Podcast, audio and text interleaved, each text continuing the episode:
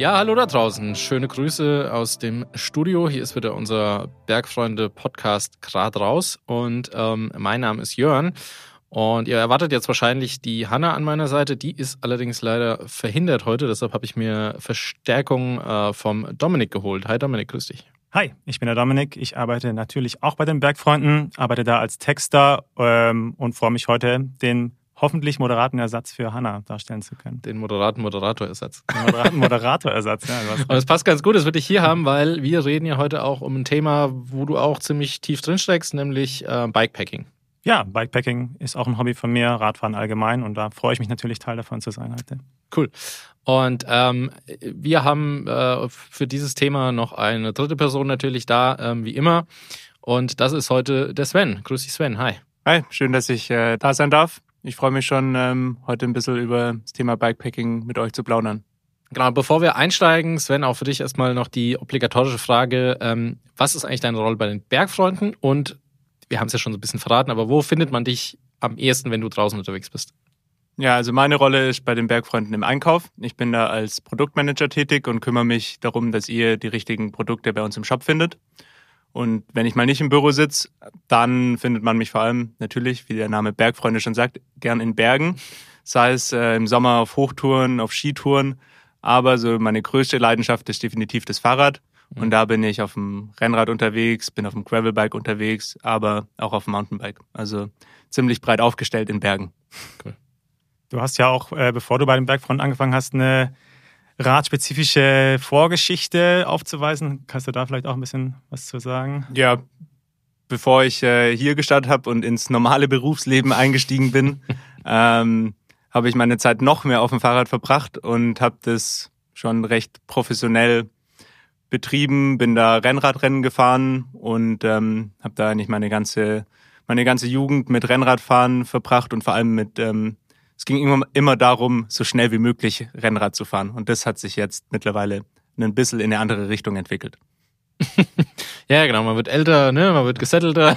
da muss man, ja, man muss man nicht gemütlicher. So durch die Gegend äh, düsen. Ähm, aber Touren, das machst du ja nach wie vor gerne. Ähm, damit steigen wir mal ein ins Thema und wollen aber, damit die Hörer alle auf Stand sind, erstmal mit einer kleinen Erklärung einsteigen. Sven, was ist denn Bikepacking? Also was, was verstehe ich darunter? Wann spricht man davon? Ähm, genau.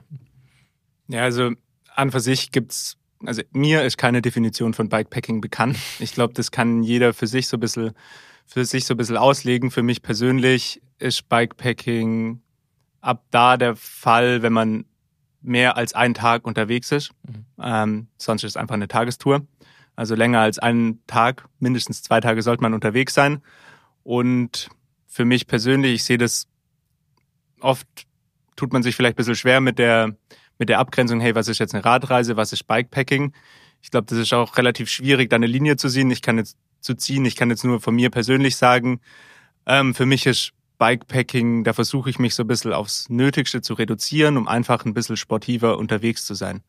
Und aber der oft in irgendwelchen Bikepacking-Foren liest man dann, hey, du musst da irgendwie über Stock und Stein fahren und ähm, nur Offroad und fernab von allem Möglichen. Aber das mhm. finde ich jetzt persönlich, je nachdem, was man für ein Ziel hat, man kann auch auf der Straße mit dem Rennrad Bikepacking machen, mhm. wenn man darauf mehr Bock hat. Ja.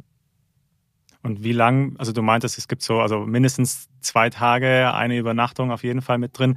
Äh, was ist denn für dich persönlich so dein, dein Umfang an, an Tagen oder Nächten, wenn du mal unterwegs bist? Ähm, das variiert auch ziemlich, ziemlich stark. Ich ähm, bin natürlich oft auch, dadurch, dass ich ja doch fünf Tage die Woche arbeite, oft auch nur übers Wochenende zwei, drei Tage unterwegs. Vor allem im Frühjahr mache ich das eigentlich gern, um wieder so ein bisschen reinzukommen. Und das Ziel ist dann aber schon, einmal im Jahr halt eine längere Tour zu machen.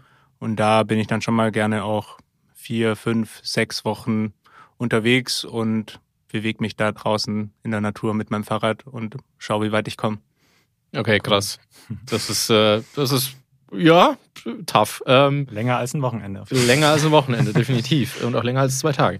Ja. Ähm, da stellt sich für mich, glaube ich, erstmal die Frage nach dem Warum. Also ich fahre auch gern Fahrrad, ähm, bin aber auch tatsächlich ganz froh, wenn ich nach so einem Tag auf dem Rad äh, dann mal wieder einen Tag Pause habe. Was motiviert dich, was fasziniert dich denn so an diesem Thema? Also zum einen dadurch, dass ich ich fahre schon immer Fahrrad und mache das einfach mega gern und mich fasziniert es einfach. Also für mich ist die perfekte Mischung aus drau draußen zu sein und in der Natur was zu erleben und ganz viele neue Eindrücke zu sammeln. Aber gleichzeitig jetzt im Vergleich zu einer Trekking-Tour, das ist mir manchmal ein bisschen zu, zu langsam. Ähm, da nimmt man natürlich die Natur noch mal viel mehr wahr, mhm. aber man kommt halt auch nicht so weit zu Fuß, logischerweise. Mhm. Und für mich ist so dieses Bikepacking, da komme ich einfach meine 100 Kilometer am Tag mhm. und kriege da ganz viele verschiedene Eindrücke ähm, und bin einfach draußen, draußen in der Natur. Und was da natürlich schon auch noch dazu kommt, dass ich da schon sehr sportlich an das Thema rangehe und gerne da auch meine Grenzen austeste und mhm. einfach zu schauen, hey, was macht eigentlich mein Körper, wenn ich vier Wochen jeden Tag sechs, sieben Stunden Fahrrad fahre? Packe ich das und sehe das schon so als bisschen sportliche Herausforderung und den Körper so ein bisschen an seine Grenzen zu bringen mhm. oder die Grenzen auszuloten. Mhm. Ja, nice. Hast du da irgendwie auch, also du meintest, du machst jedes Jahr schon mindestens eine große Tour. Hast du da irgendwie auch schon so ja, Meilensteine gehabt oder coole Touren, wo du sagst, das, das war, das hat sich richtig gelohnt und du hast da viel mitgenommen? Also ich glaube, jede Tour war bis jetzt irgendwie auf die auf die eine Art und Weise irgendwie besonders und die waren auch alle ziemlich verschieden. Ich habe das tatsächlich, also das erste Mal Bikepacking war noch sehr, sehr blauäugig bin ich an die Geschichte rangekommen. Da bin ich tatsächlich noch Rennen gefahren in dem Jahr ähm, und hatte Saisonpause und normalerweise geht man dann halt irgendwie nochmal ins Trainingslager mit Hotel mhm. und ähm, bereitet sich da irgendwie auf die zweite Saisonhälfte vor. Und dann habe ich mir mit einem Teamkollegen ge gedacht, hey komm, lass mal Gepäckträger ans Rennrad schrauben, Satteltaschen dran bauen und einmal eine Woche quer durch die Alpen über Alpenpässe fahren. Ähm, hat dann auch alles funktioniert, aber war dann doch anstrengender als ursprünglich gedacht. Und wir haben waren dann doch jeden Tag, äh, anstatt vier, fünf Stunden waren es dann doch immer eher so sieben, acht Stunden, die wir unterwegs waren für die Strecken. Und das war nicht so der Start. Okay. Und habe mir dann, nachdem ich aufgehört habe mit Rennenfahren, gedacht, hey, das war super cool, ich möchte es irgendwie mehr machen. Hab mir dann auch ein bisschen passenderes Fahrrad, war dann nicht mehr mit dem Rennrad unterwegs, sondern habe mir ein Gravelbike geholt mhm. ähm, und bin dann bin dann nach Tarifa gefahren im Jahr drauf, nachdem ich aufgehört habe mit Fahrradfahren. Und da war ich dann wirklich sechs Wochen mit Zelt und bisschen optimierterem Gepäck, Gepäck unterwegs. Genau. Vielleicht für alle, die Tarifa nicht kennen, das ist der südlichste Punkt Deutschland, genau. äh, Europa. Europas. genau. Ganz das war so, in Spanien, gell? Ich habe mir, ja, ja. genau. Also ich habe mir die Karte angeschaut, habe gedacht, hey, da, wie weit komme ich in Süden in Europa? ähm, das war der letzte Zipfel und habe mir gedacht, hey, da will ich jetzt hinfahren. Und wie, viel, wie, wie, wie, viele Kilometer? Boah, das waren, ich bin dann noch erstmal durch Frankreich durch und den kompletten Atlantik entlang. Wow. Nur einen kleinen Umweg eingebaut und dann waren es so Kleiner Umweg, ähm, ist gut. knapp dreieinhalbtausend Kilometer. Ähm, ja, wow. aber war cool. Und das war so die erste, ich würde sagen, die erste richtige Bikepacking, Bikepacking-Erfahrung. Mhm. Nice. Und ähm, du meintest, ja, es ist dann, also du bist einfach mal los dann nach deiner ersten Tour, wo wahrscheinlich sich auch ein bisschen die Explosivität dann nach dem Trainingslager äh, durch die Berge äh, verloren gegangen war äh, für, für die Rennrad äh, Power so. Aber hast du dann bei dem Bikepacking, klar, ich meine, man geht halt rein, äh, fährt mal los, äh, ohne großen Plan, da geht sicher einiges auch schief. Hast du da so ein paar geile äh, Stories irgendwie, wo du halt sagst, okay, hätte man vielleicht anders machen können oder ja? Ja, also bei der, also bei der ersten Tour, das war wirklich richtig blauäugig. Da hatten wir einfach ein Carbon-Rennrad Gepäckträger ran. Ich habe den Gepäckträger richtig montiert. Mein Kollege hat irgendwie gedacht, der spart sich nochmal zwei Schrauben und dann ist der Gepäckträger irgendwann immer äh, runtergerutscht. Dann Baumarkt gelaufen, nochmal ein paar Schrauben geholt, irgendwie versucht zu reparieren. Und für mich persönlich ist auf, auf der Tour ist alles gut gegangen, aber vor allem wenn man dann Offroad unterwegs ist, nimmt es das Material schon, mhm. schon in Mitleidenschaft. Mhm. Bei einer anderen Tour, da bin ich einmal quer durch Deutschland, vor allem Offroad gefahren. Ähm, vielleicht sagt es dem einen oder anderen Hörer auch was, das war Bikepacking Trans Germany, ähm, heißt die Geschichte. Da fährt man von Basel bis nach Rügen. Mhm. Und da irgendwo im Erzgebirge bin ich dann mit 50, 60 Sachen irgendwie Schotter, Schotterpisten runter gescheppert mit Gepäck und irgendwann ist dann mein Laufrad, hat sich etwas aufgelöst und das war dann schon ein bisschen stressig bis zum nächsten Radladen und da dann noch spontan ein neues äh, Laufrad gekauft. Ja. Okay. Zu Fuß zum Radladen oder hast du nee, es, noch äh, es, es, es ist noch einigermaßen gefahren. Ähm, es war aber, es war sehr knapp. Aber es äh, ist alles gut gegangen. Okay, krass, shit, ey. gab's, ähm, also ich kann, kann, mir jetzt vorstellen, dass so ein Trans-Germany und einmal quasi quer durch Europa schon auch gewisse Unterschiede mit sich bringt. Ähm, war es so oder war es am Ende irgendwie, ist es, ist es, bereitet man sich auf solche Touren dann gleich vor oder hast du dann immer irgendwie was anderes gemacht? Hm, also von der Vorbereitung her, dadurch, dass ich mich irgendwie fast täglich auf meinem Fahrrad bewege, muss ich mich jetzt nicht vorbereiten aus der, also aus der körperlichen Sicht. Mhm. Ich bin eigentlich immer relativ fit und wenn man dann losfährt, dann wird man auch spätestens nach einer Woche ist man so in so einem Trott drin. Mhm. Da brauche ich jetzt nicht mehr wirklich Vorbereitung und vom Material her ähm, muss man schon schauen, bei der Tarifa-Geschichte habe ich mich hauptsächlich an Straßen orientiert, mhm. also auf Asphalt. Ähm, da hatte ich auch noch ein bisschen mehr Gepäck dabei. Das Bikepacking Trans Germany war dann größtenteils Offroad, mhm. teilweise auch auf echt ruppigen Single Trails. Ähm, und da musste man dann gerade auch so von der von den Taschen musste man noch mal ein bisschen abspecken, ein bisschen mhm. weniger Gewicht und auch von der Gewichtsverteilung am Fahrrad, dass halt nicht alles hinten oder nicht alles vorne, sondern mhm. dass es relativ ausgeglichen ist. Und der große Unterschied, und das mag ich eigentlich auch am Gravelbike, sind einfach die Reifen. Mhm. Also natürlich musst du auf der Straße dünnere Reifen, schnellere Reifen und im Gelände einfach mit bisschen Profil und Breite 40, 45 Millimeter Reifen, um da einfach auch ein bisschen mehr Komfort und vor allem Grip zu haben.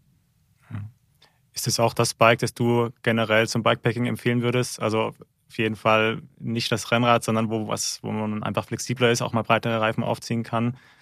Oder ja, also kann man schon sagen, das Gravelbike, ähm, manche belächeln es vielleicht als neue äh, als neue Idee von der Bike-Branche irgendwie noch ein neues Fahrrad auf den Markt zu schmeißen, aber gerade für diese Bikepacking-Geschichte muss man schon sagen, ist das Gravelbike richtig gut geeignet, weil man echt mega flexibel ist. Ähm, also ich möchte da eigentlich nicht mehr drauf verzichten und man ist zum einen halt doch recht schnell unterwegs im Vergleich jetzt zum Mountainbike, kann mhm. man natürlich auch machen, mhm. aber kann natürlich trotzdem auch Offroad fahren, weil Offroad gibt's auch oft die die schöneren, die schönere Natur und auch die geschickteren Schlafplätze als direkt neben der Straße. Ja. Ähm, Gibt es dann irgendwelche Sachen, also du hast es ja vorhin schon erwähnt, äh, Gepäckträger, die ich beim Bike oder wenn ich, wenn ich jetzt ein Bikepacking vorhab ähm, und mir ein Bike dazu extra kaufen will, auch fraglich, ob man das dann. Aber gut, ähm, brauche ich jetzt außer einem Gepäckträger oder so noch irgendwas am Bike unbedingt?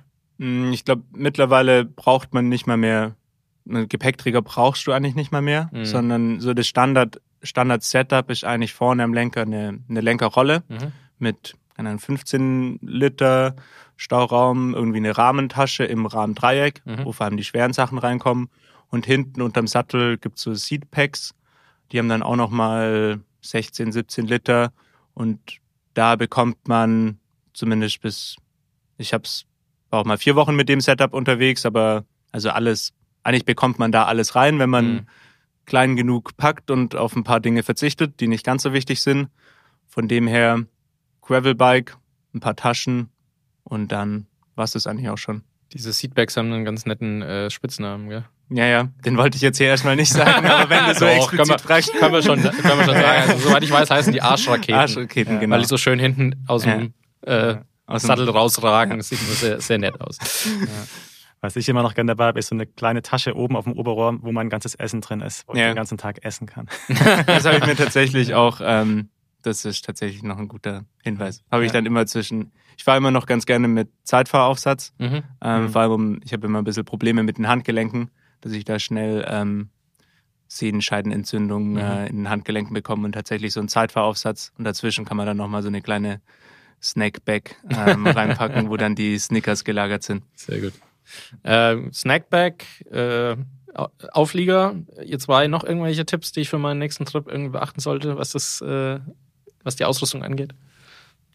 Top-Tipps, die ich noch nicht Also ich bin tatsächlich am überlegen, ob ich mal Sitzcreme einpacke, weil bei meiner letzten Tour, also ich habe kein Gravelbike, ich habe ein Rennrad und reiz da die maximale Reifenbreite mhm. aus. Und da war ich auch einen Tag im, im Rothaargebirge irgendwie auf Single Trails ungeplant unterwegs uh. und habe mir tatsächlich so den, den Innenschenkel wund gescheuert und muss am nächsten Tag nochmal 52 Kilometer fahren. Uh. Ähm, das überlege ich mir. Das gibt es in so kleinen Tütchen mhm. abgepackt. Aber ja, das ist so eine individuelle Sache, ja, bei mir zumindest. Ja, ja Sitzcreme macht, macht sicherlich Sinn. Habe ich auch meistens, meistens dabei. außer sie geht dann irgendwann zur Neige. Äh, dann muss auch mal ohne gehen. Und ich habe eigentlich immer noch ganz gerne ähm, Panzertape dabei. Ja, also ja gut. Panzertape ist so der Allrounder, damit kann man alles erstmal provisorisch flicken, egal ob Loch in der Jacke, egal ob irgendwas am Fahrrad hinkleben, Tasche ja. sitzt nicht richtig damit, also das darf nicht fehlen. Ja. Und tatsächlich ähm, noch ein paar ganz kleine äh, Mülltüten, um okay. sein ähm, Unrat wieder mitzunehmen. Unrat dann äh, wieder mitzunehmen und nicht irgendwo draußen in der Natur rumliegen lassen. Das ja. ist tatsächlich noch ein ganz. Ja, ich glaube, das sind tatsächlich immer so Sachen, an die man nicht direkt denkt, wenn man an das Ganze. Ja, und sowas vergisst Thema man auch denkt. mal ganz ja. gerne. Also, genau. das merkst du dann erst, wenn du einmal unterwegs warst und auf einmal mit deiner Bierdose dastehst und der jetzt nicht weißt, wohin damit. Ja. Die Bierdose dann in Flaschenhalter unten, oder? Wenn wir schon bei, bei Bier und Verpflegung sind, habe ich eine persönliche Frage. Wie machst du es eigentlich? Ähm, mit Verpflegung? Also fährst du einfach dann zum nächsten Supermarkt, wenn du Hunger hast, oder schaust du, dass du irgendwie stündlich dir was zuführst, wie man es vielleicht oder du vom, vom Rennsport noch kennst oder so? Ähm mm, also im Vergleich zum Rennsport hat sich die Verpflegung schon ähm, ziemlich geändert und ist ziemlich ungesund geworden. Und vor allem, wenn du dann echt mal zwei, drei Wochen unterwegs bist, du kannst echt einfach nur noch essen. Also hm. du hast die ganze Zeit Hunger und ich fahre tatsächlich, ich habe immer so eine kleine Notration dabei, falls ich mal irgendwie gar nichts finden sollte. Irgendwie gerade so eine Trekking-Mahlzeit habe ich immer eine als Backup dabei. Zum Glück erst einmal gebraucht, mhm. als es gar nicht mehr ging. Ähm, und sonst fahre ich von Supermarkt zu Supermarkt, lade mir da ein bisschen was auf, ähm, hau mir Snickers rein und ähm, meistens abends, so wenn ich weiß, hey, jetzt wird's langsam Abend, ich muss mich mal am Schlafplatz kümmern, fahre ich dann noch einmal zum Supermarkt, hole mir mein Essen, ähm, pack das noch in einen kleinen Mini-Rucksack oder so rein mhm. und fahre dann noch bis zum Schlafplatz. Und da kann man dann noch mal ein bisschen gesundes Obst und Gemüse zur Abwechslung mal ähm, dazu holen. Ja. ja. äh, abgesehen von der Verpflegung, ähm, was ist denn sonst noch so in deinem ja, Beutelchen dabei, in deinen Beutelchen?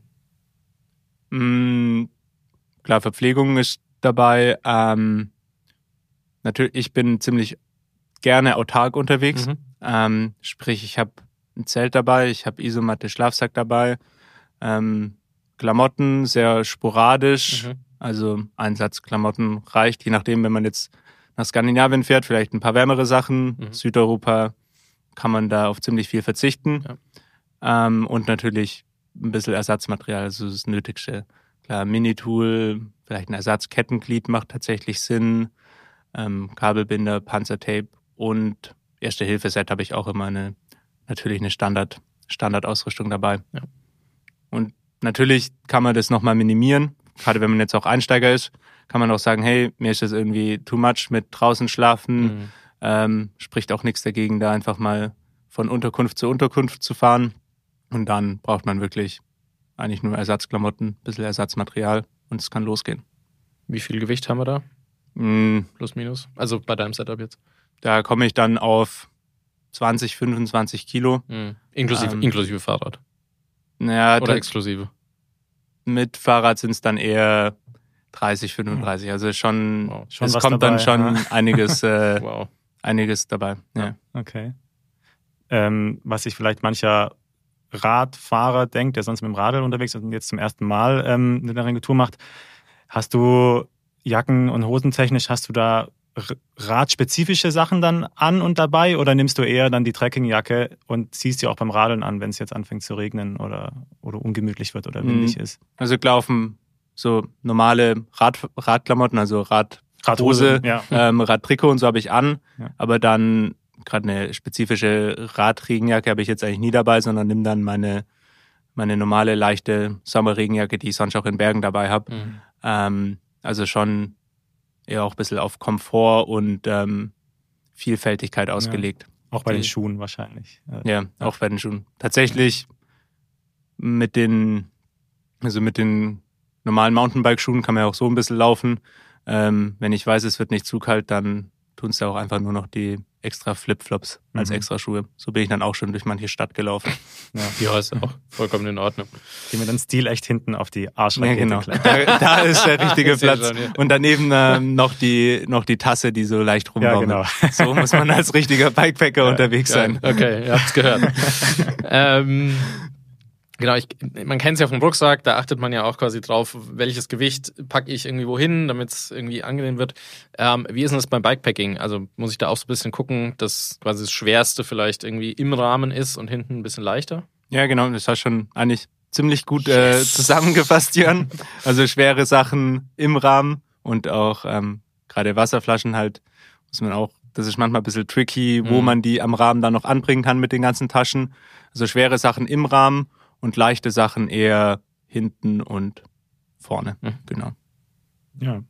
Äh, zwecks äh, Planung der Touren. Ja, äh, ich meine, wenn man jetzt einen Tag oder mal zwei, drei unterwegs ist, dann stellt sich das, ist es wahrscheinlich leichter, als wenn man wirklich so wochenlang unterwegs ist. Also wie, wie planst du deine Touren? Bist du da straight raus? Äh, ich plane das komplett durch, äh, weiß genau, wo meine Stops sind. Und äh, mit, mit, wie planst du das? Planst du das mit einer, mit einer Karte oder mit einer App? Oder, ja? ja tatsächlich gute und äh, berechtigte Frage. ähm, klar, für, für so kurze Trips einmal am Wochenende, da plane ich es eigentlich schon relativ, relativ genau. Es gibt, ich mache es also nicht mit händisch mit der Karte Oldschool, bin ich mit Kompass und Karte unterwegs, sondern schon ein bisschen in der digitalen Welt angekommen. Ähm, und ähm, plan das online für kürzere Trips eigentlich komplett die Route. Und wenn ich dann länger unterwegs bin, ähm, plane ich mir online halt grob, hey, wo möchte ich hin? Mhm. Schau mir vielleicht ein paar Spots, suche ich mir raus, da will ich unbedingt vorbeikommen. Und dann klapper ich die so von Tag zu Tag ab und fahre mal grob. Ich hab, weiß natürlich immer die Richtung, in die ich fahre, aber die Route an, an für sich, die ändert sich von Tag zu Tag.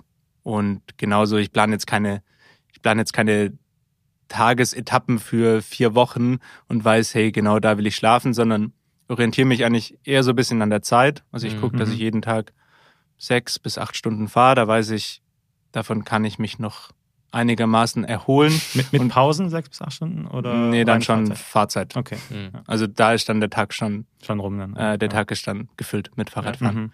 Ähm, und fahre dann einfach, schau einfach, wie weit ich da komme. Und meistens halbe Stunde, Stunde, bevor ich keine Lust mehr habe, schaue ich, hey, wo könnte denn jetzt hier ein geeignetes Plätzchen ähm, zum Schlafen sein? Mhm. Das heißt, es gibt quasi keine so richtig festen Wegführungen. Also, weil du hast ja vorhin gesagt, Trans-Germany oder so, gibt es da keine Etappenvorschläge oder, oder du steuerst dann ungefähr, weißt, okay, ich will im nächsten, in, in den nächsten sechs bis acht Stunden zu dem und dem Ort, zu dem, und dem Dorf, Stadt. Und wie du hinkommst, guckst du mhm. mal. Also, du hast jetzt mit Bikepacking Trans Germany gerade das Gegenbeispiel rausgezogen. Wie der Name schon sagt, da hat sich irgendein, ähm, irgendein anderer Bikepacker da mal ein paar Gedanken gemacht mhm. und hat da eine vorgefertigte Strecke genommen. Okay. Ähm, die muss man, nein, müssen tut man gar nichts, aber die kann man genauso nachfahren. Ähm, und die bin ich dann auch genauso nachgefahren. Mhm. Ich hätte die wahrscheinlich selber ein bisschen anders geplant, weil die doch ganz schön viel hoch runter und ganz schön ruppig war. Ähm, das war jetzt gerade so ein Beispiel, ähm, wo ich nicht einfach geguckt habe, wie ich fahre, aber auf dem Rückweg, ich bin dann auch noch von Rügen wieder hierher zurück, mhm. da habe ich einfach ähm, mir auf der Karte angeschaut, hey, wo will ich lang mhm. und bin frei Schnauze sozusagen gefahren. Und es hat natürlich beides seinen Reiz. Ja, Bei so einer klar. vorgefertigten Route, gerade wenn man jetzt auch anfängt, da gibt's auch kürzere Touren als die Bikepacking Trans Germany, da mhm. gibt's auch für ein Wochenende irgendwie vorgefertigte Touren, ähm, kann man sich dann natürlich einfach was, was rausziehen, man weiß, hey, das funktioniert, das ist schon mal jemand gefahren und hat es dann natürlich ein bisschen, bisschen einfacher und kommt an schönen Plätzen vorbei.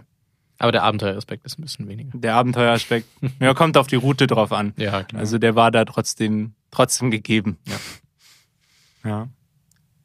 Man verfährt sich vielleicht auch nicht so oft, wenn man die Route davor. Oder also biegst du öfters mal falsch. Aber gut, wenn man es nicht geplant hat, kann man nicht falsch abbiegen, aber brauchst du öfter mal entschieden länger, wenn du so fährst. Oder denkst du, ah, okay, vielleicht hätte ich lieber rechts abbiegen sollen und nicht geradeaus oder so.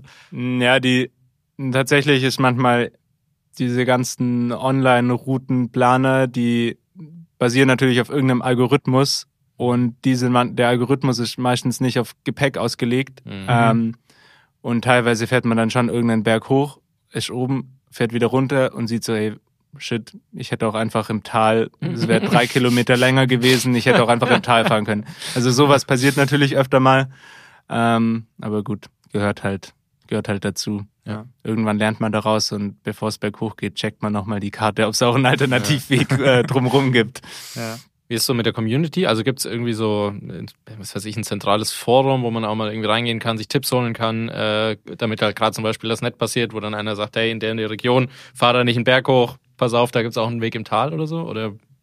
Mm, also insgesamt das Bikepacking-Thema ist gerade ja ein ziemlicher, ziemlicher Trend. Also wenn man sich da mal, wenn man das mal in die Suchmaschine eintippt, dann äh, stoßt man da relativ schnell auf ziemlich viele Foren mhm. und auch ziemlich viele Meinungen. da wird auch dann versucht, Bikepacking zu definieren und was weiß ich alles. Ja. Ähm, Gibt es auf jeden Fall genug, genug Infos. Man okay. findet da echt ähm, eher zu viel Infos. Irgendwie Tests zu Taschen, hey, was, da mhm. es auch Packlisten vorgefertigt im Internet. Ja. Also da findet man auf jeden Fall was. Das cool. ist ja eigentlich auch ziemlich cool, dass mhm. es jetzt so ein, so ein Trend hat, das ja. Bikepacking. Mhm. Ähm, du bist ja selbst immer mit Zelt unterwegs. Bist du immer mit Zelt unterwegs oder hast du auch mal ähm, ja, irgendwie andere Möglichkeiten unterzukommen bei längeren Touren? Kann ja irgendwann mal auch anstrengend werden, je nach Wetterlage. Ja, ja es kann anstrengend werden. Also ich bin meistens auf längeren Touren, habe ich auf jeden Fall ein Zelt dabei. Auf kurzen Touren verzichte ich sogar manchmal komplett auf Zelt, sondern verlasse mich drauf, hey, das Wetter wird jetzt nicht mega schlecht und wenn es dann doch mal mega schlecht ist, dann finde ich bestimmt irgendwo im Wald, vor allem hier in Deutschland, gibt's echt viele Picknickplätze mit irgendwelchen mhm. kleinen Schutzhütten, wo man dann sich nochmal reinlegen kann. Ähm, das mache ich auch ganz gerne und auf langen Touren habe ich schon das Zelt dabei ähm, und schaue, dass ich das irgendwo aufgestellt bekomme. Aber ich bevorzuge eigentlich trotzdem, ich bevorzuge eigentlich immer die Schutzhütte, weil dann einfach der ganze Stress mit Zelt mhm. aufbauen, Zelt abbauen und so weiter wegfällt. Und klar, ich bin auch äh, gerade die letzte Etappe von diesem Trans Germany, das war auch nochmal so ein kleiner, kleiner Fail. Da, da war ein Sturm über Deutschland, hat den ganzen Tag geregnet. Dann ist irgendwo hinter einer Hecke noch ähm, eine Person ums Eck gekommen, hat mich da noch umgefahren. Ich lag oh. da auf dem Boden. Oh, hab mir so gedacht, fuck, was mache ich da eigentlich gerade? Ähm, und bin dann da auch einfach in die Jugendherberge und mhm. habe mir mal eine warme Dusche gegönnt nach ja. dem Tag. Also, also, du lagst dort zum Schlafen und er ist ja wirklich drüber. Nee, nee. Also, ähm, du, also, also der äh, ist einfach in mich reingefahren okay. und wir lagen dann beide äh, auf dem Boden. Okay. Ja. Äh, Im strömenden Regen bei Sturm und okay. ja. Aber das ist dann bei dir eher die Ausnahme, wenn dass du in ein wirkliches Gebäude Es ist mit Tür eher die Ausnahme, aber natürlich auch irgendwie, wenn man jetzt in Lissabon ist, in Städten, mhm. dann nehme ich mir da halt auch ein Hostel. Ja. Und eine Sache, die es noch gibt, die ist tatsächlich ziemlich cool. Es gibt auch wie Couchsurfing. Ähm, es gibt praktisch Couchsurfing für Radreisende. Cool. Ähm, Warm Showers heißt es. und da kann man praktisch einfach die Hosts anschreiben und fragen, hey, wollt ihr, ich komme bei euch vorbei, kann ich bei euch pennen? Und mhm. dann hat man natürlich auch immer gleich super Gesprächsthemen, weil es halt auch alles Radreisende oder ja, Bikepacker cool. sind. Mhm. Also Warm Showers für alle, die es ja. nicht richtig gehört haben. Äh, genau, jetzt, du hast vorhin gesagt, was 3600 Kilometer äh, Tarifa und ich meine, so ein Trans Germany ist ja jetzt auch nicht kurz. Was waren denn so die besonderen Erlebnisse oder Begegnungen, die du auf Tour hattest? Hm, also, man hat prinzipiell natürlich jeden Tag irgendwie ganz viele besondere Erlebnisse und vor allem, was ich so cool dran finde, meistens sind nicht die Sachen, wo man davor gedacht hat, hey, das wird mega schön, die sind oft gar nicht so schön, sondern irgendwas dazwischen, was so völlig unerwartet ist. Dann mhm. ist man irgendwo am Atlantik und hat dann Schlafplatz direkt am Meer gefunden, mhm. hat einen mega geilen Sonnenuntergang. Das ist nur so kleine, mhm. kleine Sachen. Und was, glaube ich, so ein bisschen heraussticht, war, da bin ich auf dem Rückweg von der Trans Germany irgendwo durchs brandenburgische Niemandsland gefahren, bin da früh morgens los und auf einmal sehe ich so ein großes Tier auf dem Radweg vor mir stehen. Ich denke mir, hä, wieso läuft jetzt hier ein Hund rum? Fahre ich so näher hin. Hey, es kann kein Hund sein. Es muss ein Wolf sein. Wow. ähm, und das war dann schon ziemlich, also im ersten Moment hat man so ein bisschen Angst, hey, Wolf, irgendwie, man hört die Geschichten, ja, vor Wolf muss man Angst haben, mm. muss man aber nicht, weil der rennt einfach weg. Mm. Aber das war dann natürlich schon im Nachhinein mega cool, einfach einen Wolf in freier, in freier Wildbahn gesehen zu haben. Ja. Ja, gibt ja noch nicht so viele hier wieder. Ja, bei uns noch nicht. mein lieber Scholli, ich glaube, da, da wäre mir mal ganz kurz die Düse gegangen. Ist ja auf dem Rad. Ja, naja, so wird glaube ich auch schnell. Mit, mit, der, mit der Tasche umhauen. Und ich meine, so ein Radprofi, der kriegt ja vielleicht abgehängt, aber ich. Das, nee, nee, nee, vor allem, wenn ich noch 40 Kilo unter mir habe. Nee, nee, nee, nee. Ja, das hat mich auch beeindruckt. Hey, echt fast 30 Kilo Gepäck. Mhm.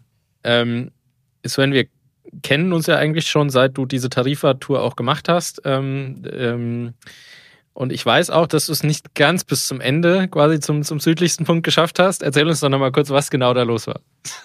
Ähm, Eigentlich ist es relativ unspektakulär. Ja, relativ unspektakulär, weil ich bin einfach nicht mehr weitergekommen. Weil ich hatte nicht gedacht, ähm, dass es vor Tarifa nochmal so eine kleine ausgelagerte Insel gibt, die dann wirklich der, die ist verbunden mit so einer kleinen Brücke und das ist dann wirklich der südlichste, südlichste Punkt von mhm. Europa. Ähm, aber das ist leider Militärgelände und da war kein Durchkommen. Deswegen, ja. Aber es war im Nachhinein zu verschmerzen. Das glaube ich auch. Ja. Das glaube ich auch. Die letzten Meter haben dann gefehlt, leider. Aber hast du Afrika gesehen? War das Wetter gut genug? Das Wetter war leider nicht ah. gut genug. Ich habe mir dann noch überlegt, ob ich noch mit dem Schiff irgendwie rüberfahre, aber war dann doch nach den sechs Wochen zu platt und lag nur noch am Strand rum für drei Tage, bis der Rückflug ging. Da bist du dann nicht mehr zurückgefahren? Nee, da bin ich dann tatsächlich zurückgefahren. Das geht tatsächlich, äh, nicht zurückgefahren, sondern zurückgeflogen. Ja. Ähm, das geht tatsächlich erstaunlich gut. Da habe ich mir davor mehr Gedanken gemacht, als man sich machen hätte müssen. Mhm. Ähm, man kann da echt, also da braucht man keine Angst haben, auch wenn man jetzt wirklich ganz weit weg ist, ähm, zu fliegen. Man geht einfach in den nächsten Radladen, fragt nach dem Radkarton. Die ja. Räder werden immer im Radkarton angeliefert und dann äh, gibt es die meisten sogar für umsonst oder ganz wenig Geld. Und dann ist es eigentlich gar kein ah, Stress. Und das nimmt die Fluggesellschaft auch so Ja, auf. genau. Also ja. Fahrräder, ähm, Sperrgut muss man ja, halt was anmelden. Gelernt. Ja. Ähm, das ist tatsächlich noch so ein kleines Learning. Irgendwie geht's dann doch immer. Irgendwie geht's immer. Und man kennt ja die Horror-Stories von irgendwelchen Leuten, die ins Trainingslager fliegen und dann ihre Bikes halb zerstört aus dem. Man fliegt ja zum Glück so. zurück und dann ist nicht so schlimm, wenn das Fahrrad ähm, zerstört ist. Ist so, ist so. Ja, aber guter, guter Aspekt, ja, mit dem Zurückfliegen. Ist so. Ja. Hast du bei der, der Tour jetzt Tarifa oder diese Tour komplett durch Deutschland irgendwie auch ja, Regionen kennengelernt, die du davor gar nicht so positiv eingeschätzt hast oder wo du gedacht hast, ja, da fahre ich halt durch und wird nichts Besonderes sein, wo du denkst, okay, echt cool gewesen, die, die, die Strecke oder die Landschaft oder die Leute, ähm, ja. Mm, also vor allem bei der Tour durch Deutschland, eigentlich denkt man ja, hey, in Deutschland, da kenne ich ja nicht alles, was schön ist, ist direkt vor der Haustür. Aber tatsächlich war das echt mega cool, weil man mega viele Ecken kennt man einfach gar nicht. Vor allem bin ich da, die Strecke geht dann so an der tschechischen Grenze durchs Fichtelgebirge, Erzgebirge. Mhm. Und da habe ich davor, war ich da noch nie richtig unterwegs und war da echt mega begeistert von den, sei es jetzt in der Sächsisch, sächsischen Schweiz, die Felsformationen, mhm, mhm. die sind natürlich bekannter, aber auch sonst Erzgebirge, Fichtelgebirge, das war echt, und vor allem nicht, nicht krass touristisch erschlossen, außer jetzt die sächsische Schweiz, schwieriges Wort. Ja. Ähm, äh, genau, wenig los und tatsächlich ziemlich überraschend. Und da hatte ich auch dann eine ziemlich ähm, coole Begegnung, Begegnung auf Warmschauers, wo ich bei zwei Hosts ja. ähm, übernachten durfte und einfach so denen ihre Erfahrungen, vor allem auch so ein bisschen mit der, mit der Geschichte ähm, DDR, ähm, BRD, das haben die dann noch so ein bisschen erzählt. Das war dann echt einfach auch so neben dem Fahrradfahren irgendwie nochmal einfach Menschen kennenzulernen und mit denen ein bisschen über die Welt zu philosophieren. Mhm, cool. Ja. Und da kommt man dann wahrscheinlich auch nicht ganz früh morgens los, wenn man mal so eine, so eine Unterkunft hat mit so netten Personen? Oder ist nee, es.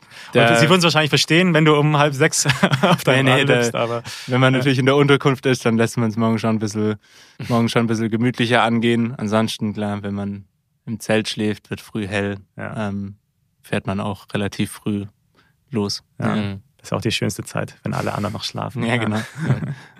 Wie ist es so, in, wenn man so durch Europa tourt? Wie, wie, hast du das empfunden? So die, vielleicht die Mentalität von den einzelnen Menschen in den Ländern oder so? Hast du da irgendwas wahrgenommen oder Unterschiede gemerkt?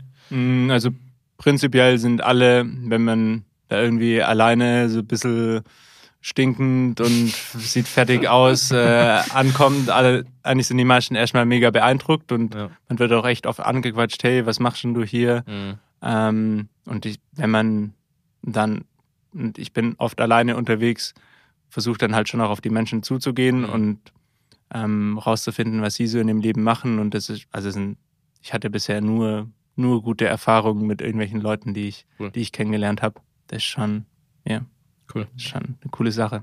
Wie ist so mit, äh, mit, ja, ich sag mal, den, den Gesetzeshütern? Hast du da ab und zu mal Kontakt, dass die mal irgendwie, weil, keine Ahnung, ja, aus ist wieder, Gründen auch immer? Oder? Ist wieder das gleiche, gleiche Spiel. Ich glaube, einem Fahrradreisenden, der da alleine unterwegs ist und der ist zum Glück zu mir noch niemand gekommen und hat sich irgendwie beschwert. Einmal, mhm. es war auch noch eine ganz witzige Story, da war ich direkt an der tschechisch-deutschen Grenze ähm, und saß ich da halt auch vor irgendeiner Schutzhütte und auf einmal ähm, kommt halt ein Polizeiauto vorbeigefahren, weil die halt Grenzpat ähm, Grenzpatrouille haben die gemacht. Und ich so, hm, hm, was mache ich denn jetzt? Ähm, aber die sind dann einfach auch ähm, freundlich und winkend vorbeigefahren. Okay. Also ja, ich, man muss natürlich schon, man da, also wichtig ist einfach, dass man das, was man, dass man den Platz einfach so verlässt, wie man ihn wieder ja. vorgefunden hat. Und dann natürlich sollte man jetzt nicht an den belebtesten Stellen irgendwie sein Zelt aufbauen ja. oder sich zum Schlafen hinlegen. Aber wenn man da so die Grundregeln von gesellschaftlichem Verhalten beachtet, dann sollte ja. man da eigentlich nicht auf irgendwelche Probleme stoßen. Klar was ich auch so gemerkt habe, oder zumindest habe ich so empfunden, ist, dass man, sobald man Radtaschen am Rad hat, generell auch freundlicher behandelt wird, als wenn man nur mit dem Fahrrad unterwegs ist. Also ja, auch von schon, anderen Verkehrsteilnehmern, sage ich jetzt mal. Es ist schon irgendwie, glaube ich, wenn man so gesehen wird, einfach irgendwie was Besonderes und die Leute finden es cool und sind einfach mega interessiert und begegnen dir, glaube ich, schon auch, wenn man dann erzählt, hey, ich fahre jetzt sechs Wochen von Deutschland nach Tarifa. Mhm. Boah, man wird, dann finden die es erstmal krass und man bekommt irgendwie so ein bisschen einen Respekt und wird echt freundlich, freundlich ja. behandelt von ja. den Leuten. Ja. Das heißt, wir fahren jetzt einfach alle mit Gepäcketaschen rum ja. und dann sind alle Verkehrsprobleme aus der Welt. Ins Büro. ja. Apropos Probleme, ähm, gab es mal am Bike irgendwas? Also du hast ja schon erwähnt, dass mal dein, dein äh, Laufrad sich verabschiedet hat. Äh, sonst noch irgendwelche größeren Dinge, die kaputt gingen und die du notdürftig flicken musstest? Ähm, ja, tatsächlich ist mir einmal auch normalerweise hat man ein Ersatzschaltauge dabei oder seitdem seitdem mir das einmal kaputt gegangen ist, ähm, habe ich ein Ersatzschaltauge dabei.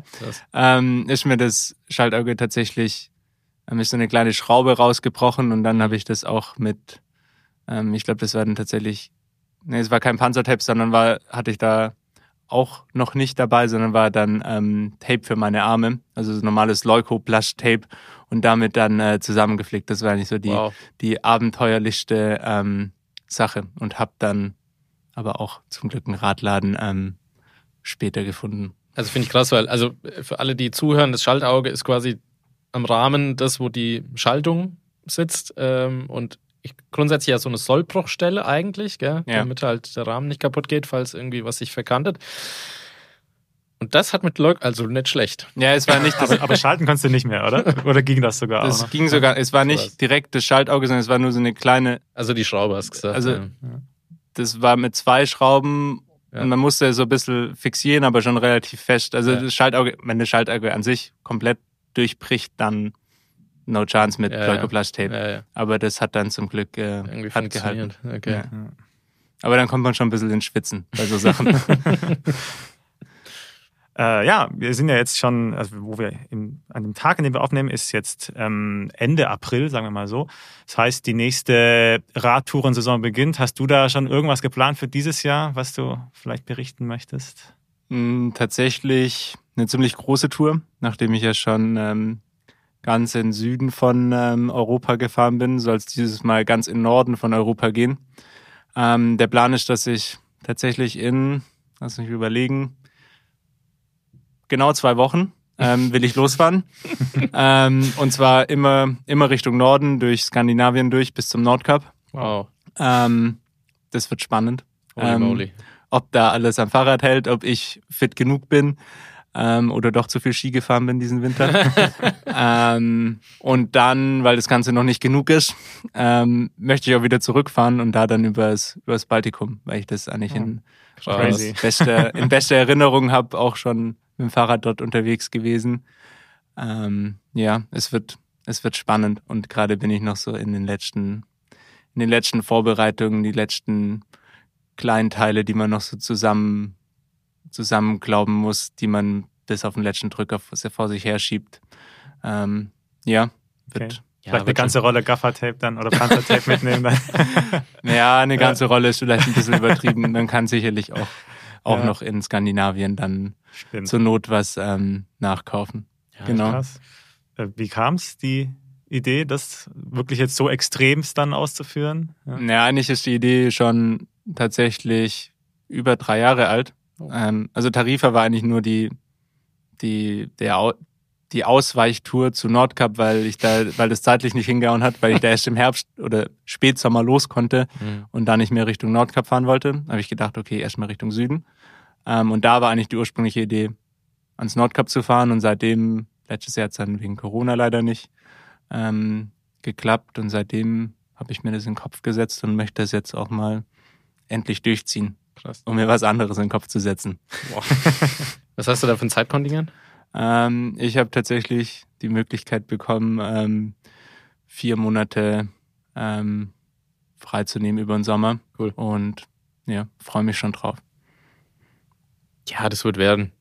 Ich also, hoffe doch. Skifahren bereitet einen ja auch, glaube ich, ganz gut auf die Belastung vor. Und ich sage immer, Bikepacking ist wie Fahrradfahren, das verlernst du nicht. Super Witz. Ja, kann, man, schon, kann man sich merken. Habe ich mir schon fünf Minuten vorbereitet, den muss ich jetzt noch bringen. ähm, aber danach kommt nichts mehr, oder?